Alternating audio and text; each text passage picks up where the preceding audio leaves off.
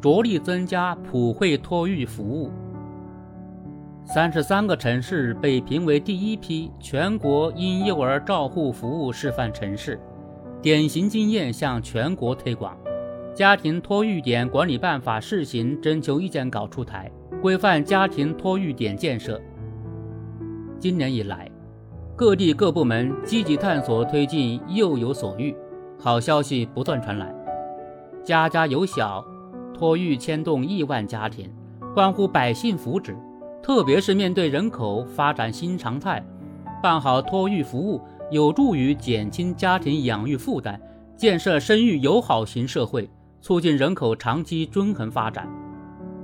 近年来，很多地方将办好托育服务列入民生实事项目，托育服务供给取得积极进展。截至二零二二年底，全国共有托育服务机构约七点五万家。提供托位数约三百五十万个，每千人口托位数约为二点五个。与广大家庭的需求相比，当前托育服务的供给仍然不足。国家卫健委调研显示，二零二二年，北京零至三岁婴幼儿家庭中，百分之七十六有入托需求，实际提供的托位只有百分之六至百分之七。在大部分城市，托育服务的主体仍然是民办机构。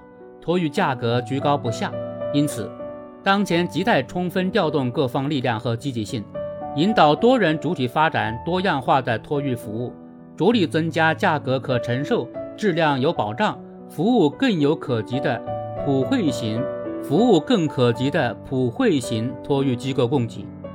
增加普惠托育服务需要政府部门多管齐下，加大普惠托育机构支持力度，通过完善政策支撑体系。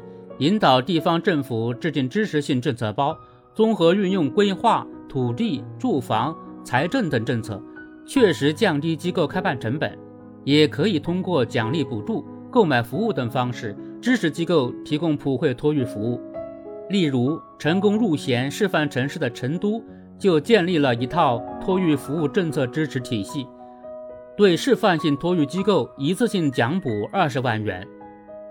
普惠托育机构每个托位每年补贴三千六百元，通过政府的投入和支持，降低普惠托育机构的运营成本，使其收费明显低于商业托育机构。增加普惠托育服务，还需重视人才培养。托育人才的数量和质量也是制约托育服务发展的短板。增加托育人才供给，既可加大职业技能培训力度。帮助更多劳动者具备相应的技能，也可相应扩大高中职院校婴幼儿照护服务及管理专业的招生规模，为市场源源不断的输送专业人才。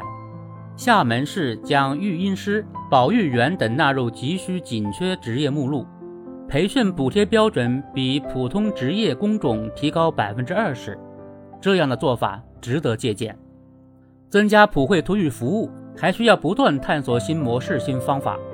此次家庭托育点试行管理办法就受到社会的广泛关注。一旦家庭托育点能迈入规范化发展行列，将为托育服务提供新的可能。小型化、互助式、邻里式托育有望给不少双职工家庭提供更多便利。当然，探索新模式、新方法，事后监督也需跟上。